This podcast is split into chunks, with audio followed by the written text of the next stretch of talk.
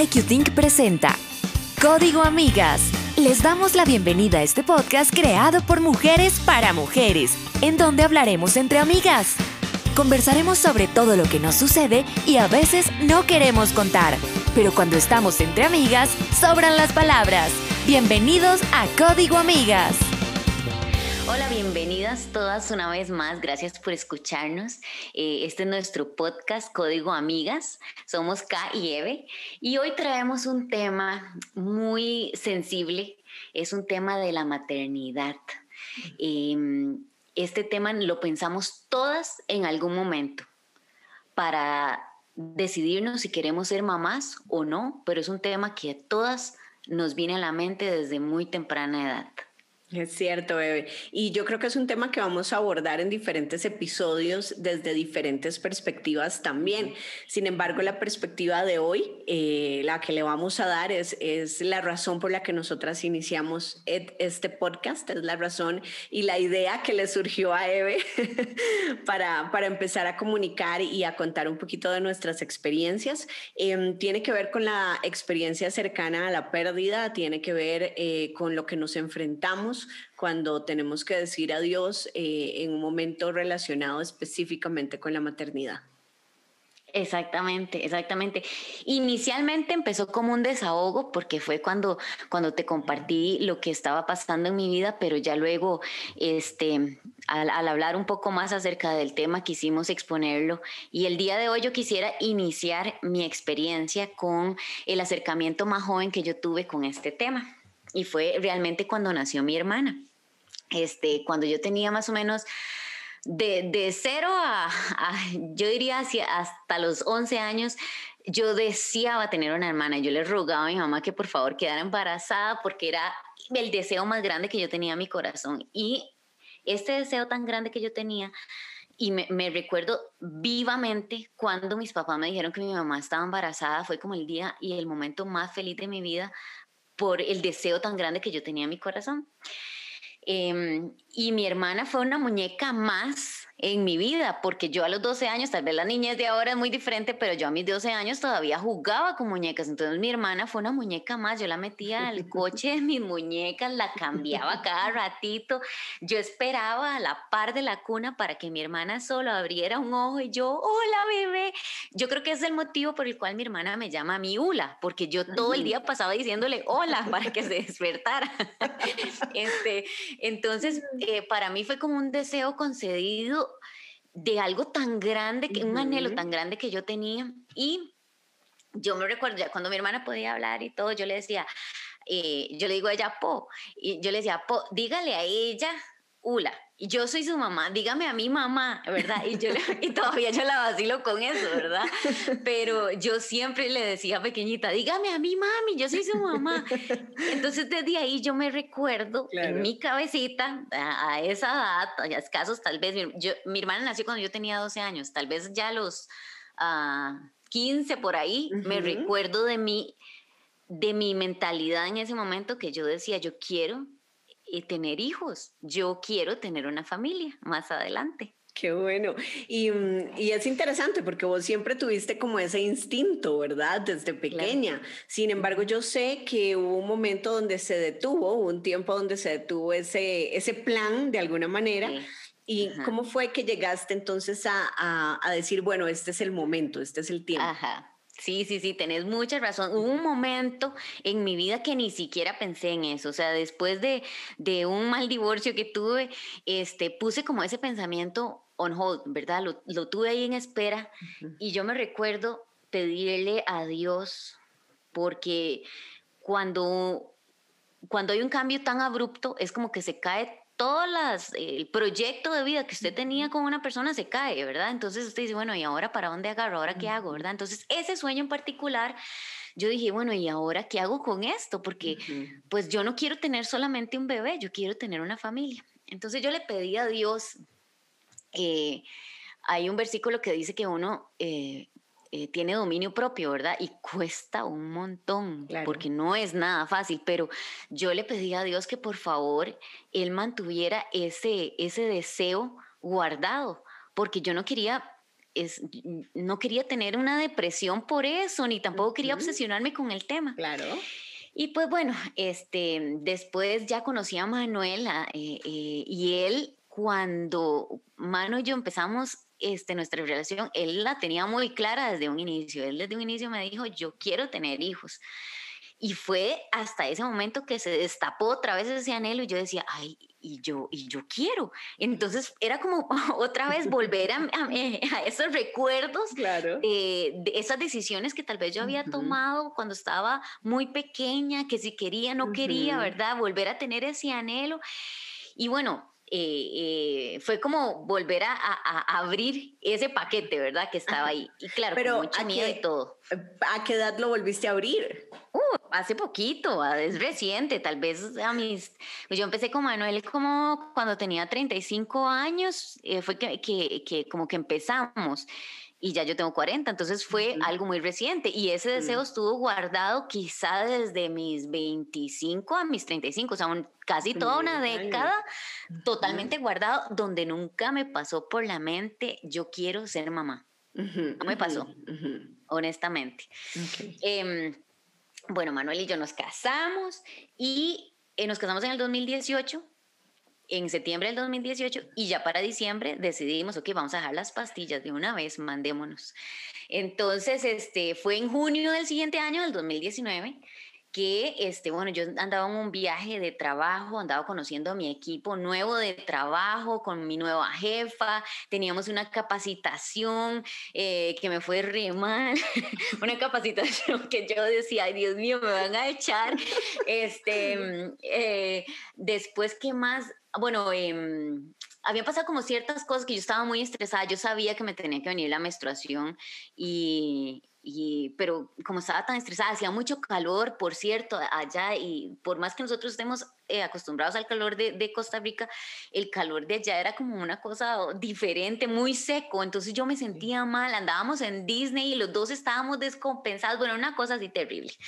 Eh, pero como un día antes de venirnos, de yo, yo ya estoy haciendo maletas y veo el montón de toallas, ¿verdad? Y yo dije, ay, la regla.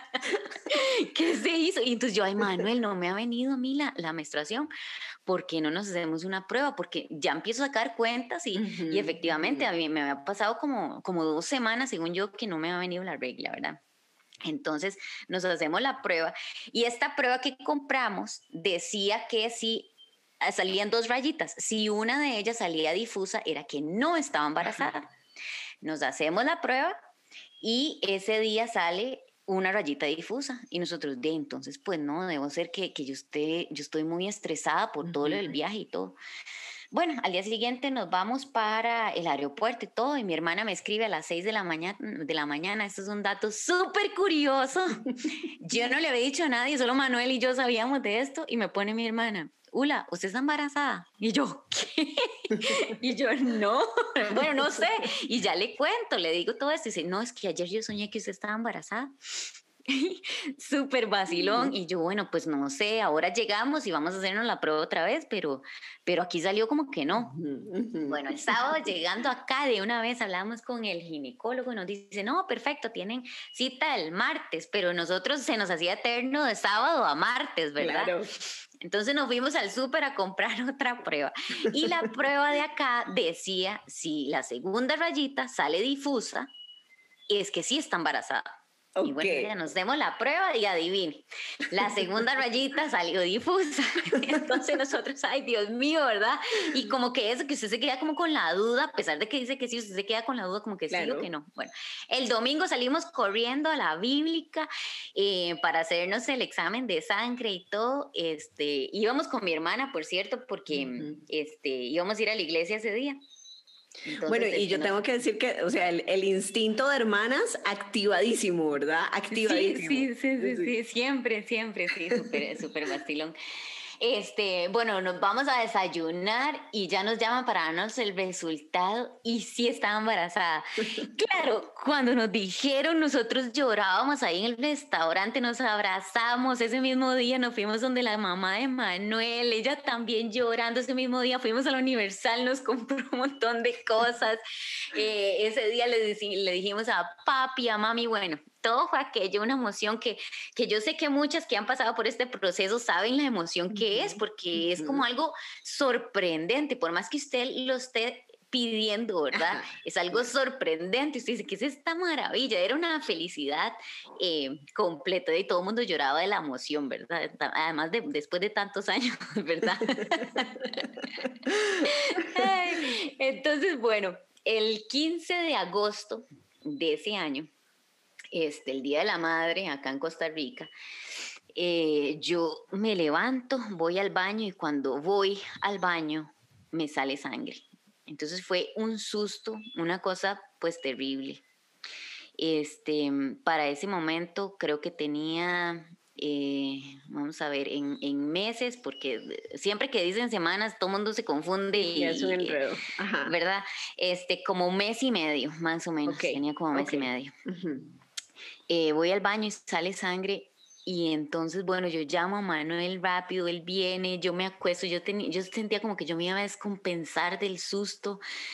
Eh, Manuel llega y, y, le toma una foto, llama al ginecólogo, el ginecólogo no estaba trabajando, pero nos atendió, vénganse de una vez acá, me revisan y todo, y ese fue el día que vimos por primera vez el ritmo cardíaco de nuestro bebé y todo estaba bien. Fue como que en ese momento se nos olvidó todo el susto que habíamos pasado en la mañana, fue algo súper emocionante, súper emocionante. Fue una cosa lindísima ver eso por primera vez, algo increíble porque usted dice, ¿cómo puede pasar esto en la naturaleza? O sea, uno lo, puede saber porque usted de pequeño sabe cuál es el proceso, pero cuando le está pasando, usted dice, esto es algo increíble, está pasando algo dentro de mí.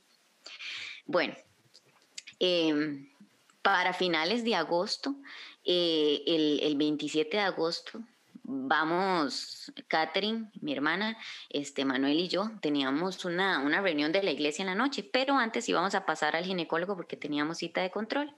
Íbamos tan emocionados que ni siquiera cerramos el portón aquí del, de la casa. Llegamos allá al consultorio, este, eh, el, el, vecino nos llama, dejaron aquí el, el el portón abierto, nosotros llamando a mami y todo. La locura, sí. Toda una locura, porque, o sea, nosotros andábamos como en una nube, ¿verdad? Eh, todo vacilón y todo lindo y todo eran las ilusiones y todo. Entramos al consultorio, incluso mi hermana está grabando el momento en que el ginecólogo está revisándome y las palabras del ginecólogo fueron, ya voy a ponerme a llorar. El ginecólogo dice, Eve, hay algo que no me gusta y entonces todos nos quedamos así. Yo me acuerdo de, de, de, estar acostada, a ver a mi hermana y a Manuel, y entonces yo le pregunto, ¿qué, qué pasó? Y dice, no veo el ritmo cardíaco. Y fue desde ahí, desde ahí no me recuerdo nada, nada, nada, nada más. Yo me acuerdo que ellos, entre ellos hablaban, estaba la enfermera, eh, mi hermana y Manuel de un lado y el otro, agarrándome las manos, era como, como estar en una pesadilla, como en una película, que usted ve y usted dice, soy yo, o, no sé, era como, como estar en otra dimensión, porque yo veía a todos hablar y todo. Sentí que todos me, me, levantaron para meterme al baño, para poderme cambiar. Me recuerdo que Manuel y, mi hermana entraron al baño a ayudarme a cambiar. Eh, me recuerdo de verles la carita a ellos también llorando. Eh, me recuerdo, fueron, son como episodios o lapsos que, que me recuerdo, me, como imágenes, me recuerdo que me metieron al carro, yo iba acostada en el carro eh, y, y, ya, y luego me recuerdo ya estar acá en la casa, no, no me, eran como, como, son como pequeños, pequeñas imágenes que tengo en mi cabeza. Eh, cuando ya vine acá, yo me acuerdo que me acosté y yo decía, esto es real. ¿Y cómo puede ser que uno ame tanto a, alguien que uno nunca ha visto en tan poquito tiempo? En dos meses y medio, ya para ese momento tenía dos meses y medio. Eh, fue una experiencia que me cambió la vida totalmente. O sea, eh, yo me acuerdo que que yo me acosté, inmediatamente me, me dormí, me dormí inmediato, pero a partir de la una de la mañana me desperté. Eh, no, no me acuerdo de mi hermana, no me acuerdo de Manuel. Eh, me acuerdo que me senté desde la una de la mañana a leer salmos, me leí desde el número uno hasta el, hasta el salmo 139. Eh, y los leía y había un ventolero ese día que le, tenía mucho miedo. Eh, tenía mucho miedo porque parecía como que se iba a levantar el techo y yo decía, pero ¿qué pasa? Es, es una noche de terror y más con esta noticia, yo me acuerdo que yo me tocaba el vientre y yo le decía, ¿usted está ahí o no está ahí? Yo quiero saber porque todo lo que me podía acordar eran como imágenes, entonces no, no podía en mi cabeza procesar todo lo que dijo porque no me acordaba. Entonces yo decía, está ahí, eso me lo dijeron, era real o que, o que mañana me van a hacer un examen porque puede ser que sí está y que el doctor no lo podía ver. Entonces, bueno, ese día cuando me quedé tranquila fue porque leí un versículo que, es, que dice en el Salmo 135, lo voy a leer, dice, Él hace subir las nubes desde los extremos de la tierra y hace los relámpagos para la lluvia y saca el viento de sus depósitos. Y yo dije, Dios está aquí, por más que no lo sienta en este momento, porque muchas veces pasamos situaciones en las que uno dice, ¿dónde está Dios? ¿Qué se hizo? ¿Cuándo me, va a defender? ¿Cuándo va a salir a defenderme? Bueno, en ese momento yo dije, Dios está aquí. Y mm, bueno, eh, me pudo dormir en ese momento con toda la tristeza en mi corazón, pero ya tuve esa tranquilidad. Fue como sentir esas dos cosas al mismo tiempo. Sentir tranquilidad y tristeza en mi corazón. Es cierto, yo recuerdo, yo recuerdo un poco ese momento porque recuerdo que cuando me mandaste el, mensaje de, voz, yo, yo recuerdo haber caído de rodillas. Eso recuerdo. Y, la incertidumbre, o sea, la incertidumbre de no saber qué va a pasar, de al día siguiente, em, de qué ibas a sentir, de cómo lo ibas a vivir, em, de, qué era lo que iba realmente a suceder, ¿verdad? Yo creo que, yo creo que fue mucho valor lo que, lo que te tomó ese día para, para no perder la fe, primero, Em, y luego para poner todo en manos de Dios y decir, ok, esta, eh, e, esta es la voluntad y, voy con todo para mañana, ¿verdad? Entonces, creo que toma muchísimo valor y, sé lo difícil que fue. Em, difícil estar acá y no poder irte a acompañar, por supuesto, pero sabía que estaba súper bien acompañada, que estaba tu hermana, que estaba Manuel. En que estaba toda tu familia. Creo que es una de las cosas importantes también de rescatar, el, el tener ese, ese círculo de apoyo, esa, em, e, el contar con tu familia además, el contar con ellos, ¿verdad? Eh, y tener esa apertura. Em, sé que no, no fue tal vez em, pues en, en, una situación ideal, pero, pero es sentir el amor de, de los demás también. Es cierto, es cierto, es tener como todos esos sentimientos al mismo tiempo, porque usted tiene la tristeza, usted tiene el luto, pero a la vez usted siente la tranquilidad, la paz y la conexión con su familia. Ese día, pues ya yo me pude dormir como a las 5 de la mañana, pero igual nos tenemos que levantar como a las 6 porque teníamos que estar en la carit. Ese día esperamos un ratote ahí, otra vez me hicieron el ultrasonido. Eh, yo todavía para ese momento, como, como te estaba contando, yo, yo sentía como que otra vez me lo tienen que hacer porque yo no pude escuchar que me dijeron y igual yo, no me, me bloqueé y yo no me pude despedir de mi bebé. Yo, yo no, no pude decirle nada porque fue como que me quedé en blanco. Entonces me hicieron el ultrasonido y finalmente ya me, me dijeron, este, no, el, no hay ritmo cardíaco, toda la bolsita y todo está perfecto, pero no hay ritmo cardíaco y lo tenemos que, que sacar. Y fue ahí que ya yo me pude despedir de mi bebé, ya sentí como una tranquilidad, claro, con el corazón hecho mil pedazos, ¿verdad? Pero pude sentir esta tranquilidad, yo pude despedirme, este, pude decirle cosas que, que no le había podido decir y pues Dios, Dios fue consolando mi corazón y una de las cosas que pensaba yo era cómo, cómo la Virgen María, ¿verdad? Se pudo despedir de Jesús a sus 33 años. Y yo despidiéndome de un bebé de dos meses y medio. Este, y ella con 33 años y una muerte horrible, ¿verdad? Por lo menos yo sabía que mi bebé no sufrió. Entonces eso, esa fue una de las cosas adicionales que me hizo agarrar fuerza, que yo dije, ok, ella pudo, fue una mujer fuerte, ella pudo y hay otras miles que no conozco las historias, pero que también han podido. Entonces ya me metieron ahí a sala de operación, yo titiritaba así del miedo y del frío por la sala, ¿verdad? Y todo, pero yo sabía que Dios estaba estaba conmigo. Em, un amigo de, mano, él es enfermero ahí, fue un ángel ese día, o sea, le sacó un permiso a él para que estuviera conmigo todo el rato. Este, y mm, de ahí, a partir de, la salida, ¿verdad? Em, yo no digo, y no voy a mentir, que este consuelo que yo he recibido de Dios ha sido como que, ah, bueno, ya perfecto, ya salga adelante y venga. No, no ha sido así. Es un consuelo de parte de Dios Exactamente, yo siento paz en mi corazón, pero es un proceso. Y entonces he tenido que aprender a vivir eso, que eh, hay días buenísimos, hay días buenos, hay días malos.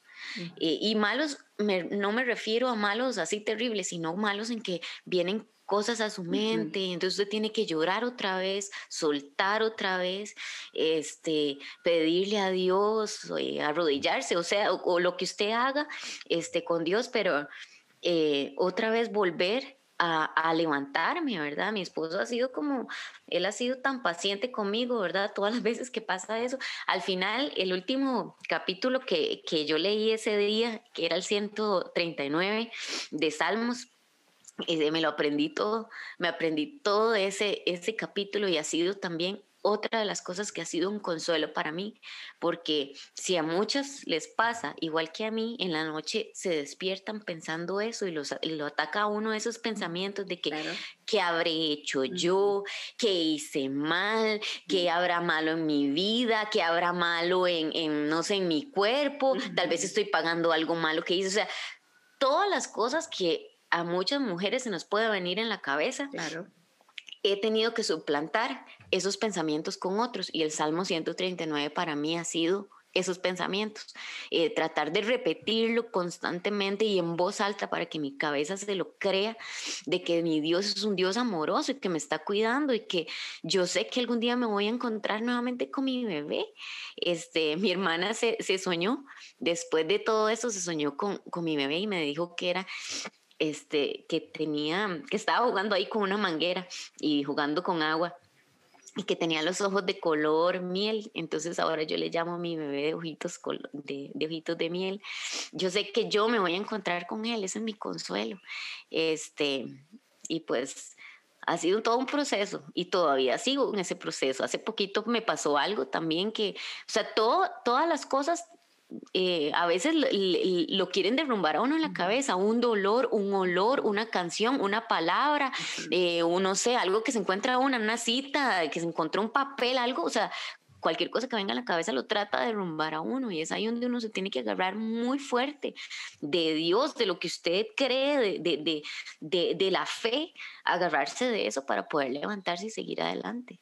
Así es, así es, se ve. Y gracias más bien por compartir eh, tu experiencia, porque yo sé que esto ha sido una de las cosas más difíciles y más dolorosas que has tenido que enfrentar y requiere además muchísimo, muchísimo valor para, para em, hablarlo públicamente. Eh, también para tener em, este, este gran corazón de compartirlo y, y, lamentablemente, pues el, el, aborto espontáneo es una de las, eh, es, es una de las cosas cosas que sigue siendo un tabú en nuestras sociedades, ¿verdad? En nuestros países aún, aún no sabemos eh, bien cómo manejarlo, entonces hablarlo es sumamente importante, tu experiencia es muy importante para compartirlo con otras. Em, obviamente todo esto que nos describes viene muy relacionado a todo el proceso de duelo que todavía estás pasando por él. Y aún estando pasando por este proceso, estás acá contándonos, contándonos a todos cómo, cómo fue. Entonces, em, yo te agradezco agradezco mucho porque, porque es importante, es importante que saquemos este tipo de temas del closet. Necesitamos hablarlos, necesitamos entender que esto es, es común em, y que además la maternidad ha cambiado muchísimo, ¿verdad? Eh, en los últimos años yo creo que ha sido un cambio drástico en el que em, cada vez más en, en, nuestra edad es, es mucho más normal ese sentimiento, ese de estoy lista, este es el momento y, bueno, que suceda en estas circunstancias también, em, pues eh, tiene esa tiene esa característica que, sigue siendo, eh, es, un poco común, ¿verdad? Em, a mí me gustaría saber, porque hay, hay una de las cosas que, que yo siempre he admirado muchísimo y es cómo fue que lidiaste con ese sentimiento de culpa, esos pensamientos de qué fue lo que hice mal, qué es lo que tiene mal mi cuerpo, qué no está funcionando, ese tipo de pensamientos que normal, es normal en una circunstancia como esta, pero qué fue lo que te ayudó a, lidiar con, esa, con esos sentimientos de culpa. Uy, sí, eh, vienen muchos pensamientos y, y, pensamientos que... Eh, en cierto momento tal vez parecen lógicos y otros eh, totalmente ilógicos, ¿verdad? Pero en ese momento usted cree que son todos válidos. Este, yo pensé, por ejemplo, ese día tenía mucha alergia, había estornudado mucho y yo decía, ¿será porque yo estornudé mucho? Y yo me la creía, ¿verdad? Eh, que di, ahora yo digo, qué tontera, pero en ese momento yo decía, eso es, eso fue. Después que mi sangre es O negativo, yo soy RH negativo, entonces que tal vez mi cuerpo tuvo que haber este, hecho algo para, para hacer esto, ¿verdad? Tal vez que me esperé mucho tiempo, eh, que ya yo estoy muy vieja, que tal vez, este, no sé, algo que, que, haya hecho, o sea, un montón, un montón de pensamientos este, que, me, que me invadieron dieron desde el día uno, o sea, desde el momento en que yo vi al ginecólogo hablar, inmediatamente yo dije, yo fui, ¿verdad? Em, entonces, para mí, lo más importante em, que yo hice fue entregarle todo eso a Dios. O sea, yo, yo le tuve que entregar a Dios ese sentimiento de culpabilidad, porque incluso la Biblia dice que el único que trae la culpa a nuestra vida es el enemigo, ni siquiera es Dios, ni siquiera Dios usted lo va a señalar y decirle, usted hizo tal cosa, usted es un pecador, no, este, usted mismo, usted, usted lee la Biblia, usted se da cuenta qué es lo que hace y qué no hace. Y usted es el único que puede decir, ok, perdón, me equivoqué, hice esto, metí la pata. Pero fue entregarle todos sus sentimientos de culpa y hasta el día de hoy, porque no es algo como que, eh, bueno, ya eh, eh, se lo entregué a Dios, no, porque a veces surgen cosas nuevas. Esos pensamientos que yo le acabo de compartir fueron los que pensé en ese momento, pero ya luego, no sé, vi un, un, artículo o vi una entrevista o alguien, alguien mencionó algo y yo, ay, ¿será que eso me pasó a mí? Y entonces inmediatamente tengo que decir, no, no, o sea, yo no hice nada malo, ¿verdad? Entonces sí, como, como identificarlos y luego entregárselos a Dios. Ok, ok. Y yo creo que eso es excelente em, compartirlo también porque todo el mundo va a tener un manejo diferente de las circunstancias, ¿verdad? Em, sin embargo, es importante entender cómo es que nosotros también tenemos que buscar las formas. Em, por ejemplo, ejemplo, bueno, vos obviamente los identificaste y eso me parece importantísimo, el saber qué estoy pensando y racionalizarlo. O sea, ¿es realmente el estornudo algo real o simplemente lo estoy pensando porque, porque sí? O por ejemplo, yo he escuchado amigas que me han dicho es que yo fumé mucho, mucho tiempo y entonces como yo fumaba, entonces seguro algo me descompuse. Em, cosas como esa. O este, los sentimientos también de es que, es que mi cuerpo ya no está para eso, lo que decís vos, la edad, ¿verdad? Em, creo que son muchos sentimientos eh, que llegan en esos momentos y creo que lo que decís vos de identificarlos es importante por eso, hay que racionalizarlos. ¿Es, ¿es realmente eso o, yo estoy, em, eh, estoy creando esto también, ¿verdad? De alguna manera. Eh, sin embargo, es importante lidiar con esto, o sea, es importante darse el permiso de sentir todo esto. Hay que darse el permiso de, de pensarlo, de analizarlo, de identificarlo, de, entregárselo a Dios. Hay que darse el permiso de todo, ¿no? Hay que darse el permiso de sentir hasta lo más mínimo, porque ese es el proceso, ahí es donde empezamos ese proceso de sanación. Si nosotros no vivimos el dolor y más bien lo, lo, dejamos debajo de la alfombra, desafortunadamente esos son sentimientos y, y son heridas que pueden estar por años y que nos pueden impedir seguir adelante, tomar los siguientes pasos que queremos tomar. Entonces, yo creo que lo que me describes mucho lo veo como ese proceso de duelo que debemos hacer cuando tenemos una pérdida en general, ¿verdad? También cuando perdemos a un ser querido, cuando perdemos a algún compañero animalito, o sea, son, son, ¿verdad? Todos esos procesos de duelo donde sentimos un dolor profundo, profundo, profundo, ¿verdad? Es un, es un momento muy oscuro, es un momento de, de muchísimo dolor. Em, viene también otro momento de, de, ira, viene un momento donde uno se enoja, eh, se puede enojar con uno, se puede enojar con otro, se puede enojar con Dios, o sea, uno se llega un momento de, ira también, que todo el mundo lo maneja diferente también, ¿verdad? Em, y, y, finalmente llegamos al punto de aceptación, donde no, deja de, no nos va a dejar de doler.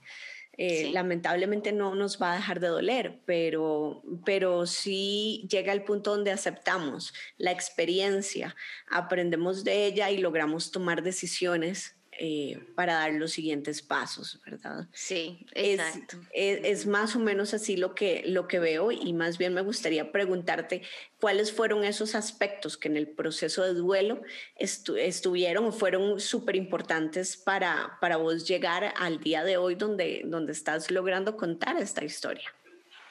Sí, Ka.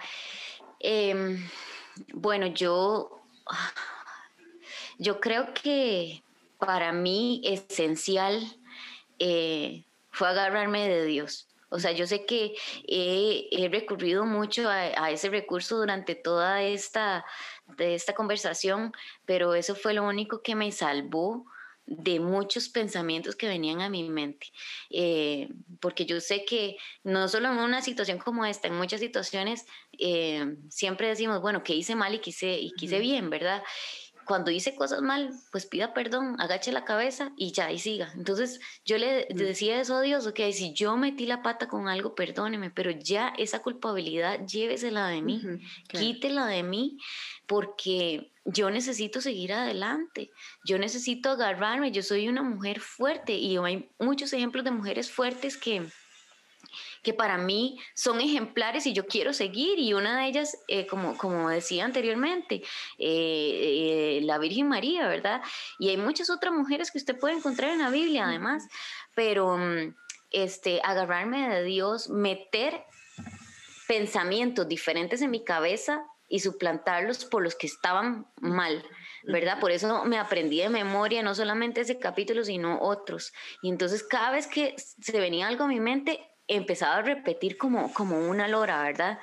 Este, y hablar del tema, porque yo siento que a veces uno se guarda las cosas porque no sé si es que, por lo menos a mí, no sé si, si es que me daba miedo hablar del tema por lo, por lo que la gente pudiera pensar de mí. Eh, no sé si era por vergüenza, eh, porque no quería llorar en frente de la gente, este, porque no quería verme débil, porque Evelyn siempre tiene que ser una persona fuerte, risueña y que nunca le pasa nada. Este, no sé si es porque, no sé, uno tiene que proyectar cierta, cierta imagen. Cualquiera que fuera mi excusa, eh, la tuve que romper. La tuve que romper porque este, necesitaba sacarlo de mi sistema, necesitaba empezar a, compartir y al, al compartir me di cuenta que era un tema muy común que le pasa a muchísimas mujeres y que yo me pregunté por qué no comparten. Y luego, en vez de criticar, dije, pero ¿por qué no comparto yo? ¿Por qué no comparto yo? Y, y, esta es mi experiencia. Y si a alguna que nos está escuchando el día de hoy le ha pasado esto y nos, y nos quisiera compartir su historia, yo la motivo a que nos escriba, que nos cuente, o si usted está pasando, ya le pasó, o si le está pasando en este momento y necesita contarlo, sacarlo de su sistema, llorar con alguien, también escríbanos. Eh, o, si no lo quiere hacer con nosotros, hágalo con alguien más, sáquelo dentro de su corazón, porque solo eso va a ayudarle no a olvidar lo que pasó, pero a tratar de sobrepasar esta historia. Así es, y es el, el crear, el tomar en cuenta nuestra red de apoyo, porque ya la hemos creado de alguna manera, entonces es tomar en cuenta nuestra red de apoyo. Em, si hay que crearla, pues entonces hay que buscar, em, creo que es mucho de eso, es mucho de, de, lo que decís vos, es sacarlo, es no dejarlo que esté dando vueltas ahí, saber con quién conversarlo, encontrar esa persona o ese profesional o esa, eh, esa ayuda que nos puede, mm, eh, que nos da confianza, ¿verdad? Que también donde podamos conversar abiertamente del tema con tranquilidad, porque eso sí es muy importante. Em, yo creo también, y es algo que vos y yo hemos hablado en algún momento, que es muy ignorado la perspectiva del papá, ¿verdad? Em, eh, yo creo que también esa es otra cosa que es importante, eh, porque cuando esto sucede en una circunstancia como esta, que es una circunstancia de pareja, Em, no, es solamente, no es solamente una persona la que, la que tiene que vivir por esto, ¿verdad? Sino que también es la perspectiva del papá que también tuvo una pérdida y que también lo estaba esperando, ¿verdad? Em, ¿Qué crees que en, que en esa circunstancia podrías compartirnos? Sí, qué, qué, qué buena pregunta acá, porque yo siento que también, así como para la mujer, hay muchos este, tabúes y, y, así como eh, reglas de la sociedad, para los hombres también hay como mucho prejuicio. Em, entonces ellos tienen que comportarse de cierta manera y siempre tienen que estar fuertes y siempre no pueden llorar y, ¿verdad? Y no pueden compartir sus sentimientos. Y siento que este, yo creo que debemos tener esa apertura también con, con los hombres, así como nosotros nos, nos, tenemos que dar nuestro lugar para, para pasar por este proceso de duelo, darles a ellos la oportunidad de expresar este, lo que sienten, de llorar, de, de, sentirse triste, de pasar por este luto también con uno. Y no solo pensar de que uno es el que necesita la, que uno necesita que lo ayuden a levantarse, pues ellos también necesitan que levantarse, también necesitan esa ayuda y desafortunadamente también están muy criados y acostumbrados a no expresar sus sentimientos. Eso puede causar ya temas a futuro más fuertes. Entonces, eso que decís de, de, que también busquen ese espacio para conversarlo, para sacarlo, para vivirlo, es, es sumamente importante. Además, porque los dos van a vivir cosas em, que desafortunadamente pasan y que no podemos evitar, ¿verdad? Eh, cosas como los comentarios de familia eh, como los comentarios de los amigos, ¿verdad? Cosas que, que, uno en el momento dice, bueno, sabemos que no los hicieron con una mala intención, pero no era el momento, ¿verdad? Entonces es como ese punto donde yo creo que, em, yo creo que hay, que hay que apoyarse mutuamente también, porque escuchar cosas como, ay, pero ustedes pueden volver a tratar, eh, ah, pero este, no, no pasa, es, eso pasa, eso le pasa a mucha gente, es más, te cuento que le pasó a... Y un, ¿verdad? Son momentos donde uno dice, bueno, pero, pero realmente no estamos hablando de lo que le pasó a no sé quién, o tampoco estamos, o sea, es cierto, sí se puede volver a intentar, pero lo que sucedió, sucedió, o sea, no lo podemos borrar y hay que vivirlo y hay que, y hay que pasar por este proceso y hay que aceptarlo, ¿verdad? Entonces, uno sabe que los comentarios que se hacen no son malintencionados, son con una intención de consuelo, pero también, o sea, los que estamos de un lado de repente acompañando, hay que tener mucho cuidado y mucha asertividad a la hora de que, de que hacemos un comentario como esto, ¿verdad? Eh, muchas veces no se necesitan mil palabras, muchas veces es solamente escuchar, saber que, que, se está ahí, saber que ese apoyo está ahí, ¿verdad? Em, pero también hay que ver el manejo del tema a la hora de que, de que no se digan cosas Em, que, que, no es que sean de mala intención, pero son de repente algo inapropiadas, ¿no? Ay, sí, sí, sí, eh, eh, totalmente de acuerdo. Eh, a mí me, me, costó mucho esa parte porque yo soy muy respondona y entonces a veces para no caer como en un pleito, de repente tenía que morderme la lengua para no, no hablar, pero sí, es precisamente eso, que, que no, pero ustedes están jóvenes, luego intentan otra vez y no se preocupen, hay que tener fe. Este, Dios los va a ayudar, Dios va a abrir el camino. Este, ay, a fulanita le pasó lo mismo, entonces no se preocupe, ya no llore, tranquilícese. Ya, ya no llore es la peor, ¿verdad? Uy, sí. Ay, sí, sí, sí. Ay, no, es que es, esos, bien, esos, esos comentarios son bien pesados. Este, y sí, definitivamente, pues la gente lo hace con, con muy buena intención porque tal vez piensan, ay, sí, voy a consolar a esta persona, quiero lo mejor para esta persona. Pero, este, pero a veces esos comentarios no son tan buenos porque, o sea, uno no uno dice, bueno, está bien, eso perfecto, excelente, yo sé, pero ¿qué hago con lo que siento hoy?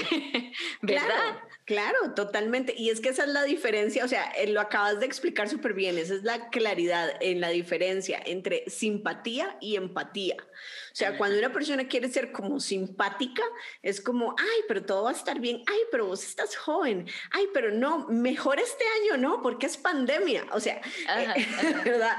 Entonces, esa es la, la, gente que tal vez em, quiere ser simpática de alguna manera y consolar, sí, pero la empatía es otra cosa. La empatía es ponernos en los zapatos del otro. Entonces, si de repente alguna está en un proceso de acompañamiento con, con otra amiga eh, o con otro familiar o etcétera, ¿qué es importante? Es importante ponernos en los zapatos del otro. Em, ¿Qué pasaría si fuera yo? ¿Cómo lo viviría yo? ¿Qué sentimientos me generaría?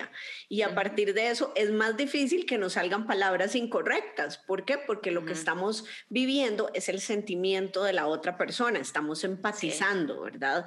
Que finalmente ese es el apoyo que podemos dar, porque no hay absolutamente nada más que podamos hacer.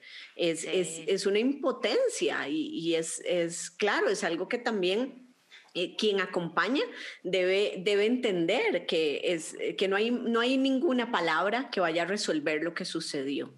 Lo único que se puede hacer es estar ahí, es, es reconfirmar el apoyo, es reconfirmar el amor que se le tiene a la otra persona, pero nada de lo que se pueda decir va a cambiar y nada de lo que se pueda decir tampoco nos va a hacer vivir exactamente las circunstancias de la misma manera. Cada uno de nosotros somos individuos diferentes, especiales, por lo tanto la forma en la que cada uno de nosotros vive las circunstancias es distinta. Em, entonces, yo creo, Eve, que que hay mucho más, digamos, en este tema. Eh, creo que hemos compartido también con algunas amigas y algunas conocidas eh, sobre esto, porque es, es, un tema de nuestra generación, definitivamente. Es un tema por el que nuestra generación además ha sido súper juzgada, eh, donde nos dicen, ¿para qué se esperó tanto entonces? si, si, los chiquitos se tienen desde los 15 años, no. no. y donde estamos, donde también nuestra regeneración tuvo que romper mucho esquema y lo seguimos haciendo de alguna manera, ¿verdad? Em, entonces, eh, gracias por compartir nuevamente tu experiencia. Yo espero que em, de alguna manera este mensaje sirva de apoyo para quienes han pasado por esto o estén pasando por esto. Como vos dijiste antes, si alguien quiere compartirnos su historia, acá estamos. Em, nosotras también pues queremos apoyar a otras en el proceso y yo creo que eso es muy importante, que cuenten con con, eso también y que cuenten pues con, con, si nos quieren compartir algunos tips de que les ha funcionado también, de cosas que, que vivieron, pues eh, creo que otras personas también nos podemos beneficiar entre todas, ¿sí? Entonces por eso es importante compartir. ¿Qué te gustaría que se llevaran hoy las personas que nos escuchan, Eve? Yo diría que no están solas. O sea, este, a veces nos sentimos solas, como decía ahora, eh, de repente usted dice, ¿dónde está Dios? ¿Y por qué no me rescató de esta situación? Porque la, condición que estoy viviendo en ese momento no es diferente. ¿verdad? Em, no, nos sentimos la ausencia de Dios, sentimos la ausencia de nuestra familia, de nuestros amigos, de repente que si alguien nos dijo algún comentario que no nos gustó, nos enojamos, eh, lo que sea, pero yo creo que esos son como pensamientos que se quieren meter en nuestra cabeza eh, negativos para hacernos sentir solos. Y no es así. No se crean esa mentira. No están solos. No estamos solas. Este, somos muchas las que hemos pasado por este proceso, eh, este doloroso proceso. Somos muchas que, que, que lo queremos compartir y muchas que han quedado con eso en su corazón. Este, pero al fin y al cabo somos un montón entonces no se sientan solas. Es un proceso muy duro, muy fuerte, em, que, que más bien creo que eh, es peligroso pasarlo solo. Así es, de acuerdo, totalmente. Y, Eve, yo quiero pues rescatar nuevamente, obviamente, el, el valor eh, que has tenido pues para hablar de esto con toda la apertura. Muchas gracias. Eh, quiero rescatar también eh, la resiliencia que has tenido durante este último año para, para afrontar esta situación eh, y creo que eso es un ejemplo, creo que eso es un ejemplo eh, de esa fuerza y esa valentía que tenemos las mujeres adentro eh, y que debemos sacar adelante muchas circunstancias que muchas veces no le contamos a nadie. Y, y ahí donde nos ven trabajando, haciendo compras, haciendo cosas, cada una llevamos una procesión por dentro y vos la has llevado de verdad que con mucha dignidad, la has llevado con mucho amor y la has llevado con mucha valentía gracias, Kat. Gracias, más bien gracias a vos. Y bueno, yo creo que aquí nos queda también hablar un poquito de las otras perspectivas que tendremos en los otros episodios, pues hablaremos un poquito de, de qué pasa si sí, qué pasa si no. también este, un poquito de, de, este, de qué otras opciones existen. Eh, creo que también es importante em, hablar de, de, las mamás profesionales, de cómo viven en este momento la maternidad, muchas de las mamás que, que como nosotras pues trabajan y tienen que ocuparse de un montón de cosas también. Em, el qué pasa si no quiero tener hijos, o sea, todas esas preguntas que nos hacemos en esta etapa y en esta época, em, que son confusas y que son difíciles de hablar también, ¿verdad? Entonces, em, creo que este, este episodio nos abre la, la perspectiva para un montón de temas adicionales. Este, y sin embargo, pues yo, yo quiero, em, quiero rescatar que esta es la razón por la que estamos aquí.